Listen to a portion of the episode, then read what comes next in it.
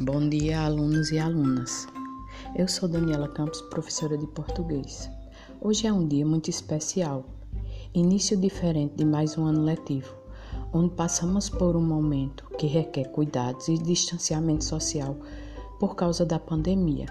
Disponibilizarei um link de um vídeo do YouTube com mensagem de boas-vindas, acolhida e espero contar com a participação de vocês durante todas as atividades é, propostas. Em seguida, será realizado um questionário com perguntas simples e vocês usarão o próprio celular para responder, não precisando escrever nada no caderno. Mandarei um link, vocês abrem o formulário, respondem e me enviam ao final. Não esqueçam de me enviar. Obrigada. Tenham um bom dia.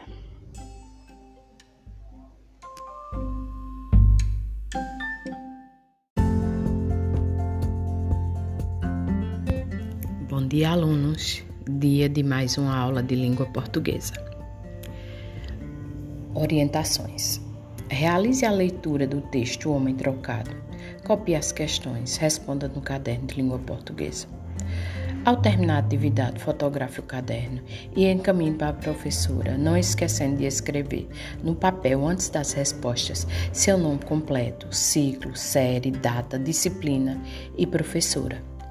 A atividade deve ser realizada até segunda-feira, 15 de 2, sendo que a correção será enviada na semana seguinte. As atividades entregues após esta data terão valor menor. Crônica.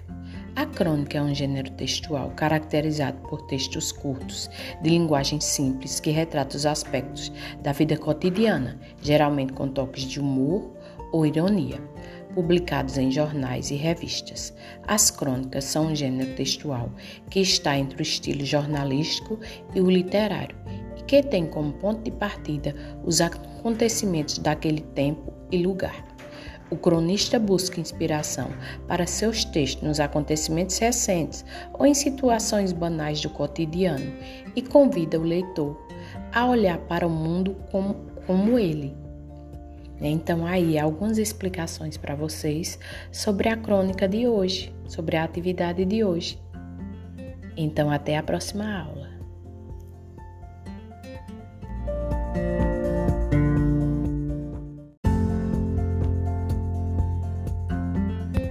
Boa tarde, alunos e alunas do sexto ano A. Hoje é dia de mais uma aula remota de português. Professora Daniela. Vocês lerão o texto Livro A Troca, da autora Lígia Bojunga Nunes, e vão responder às questões de interpretação.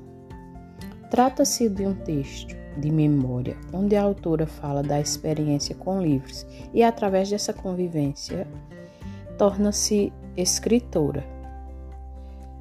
Antes de, de começar a responder, você coloca seu nome, nome da atividade, turma, data, disciplina e professora.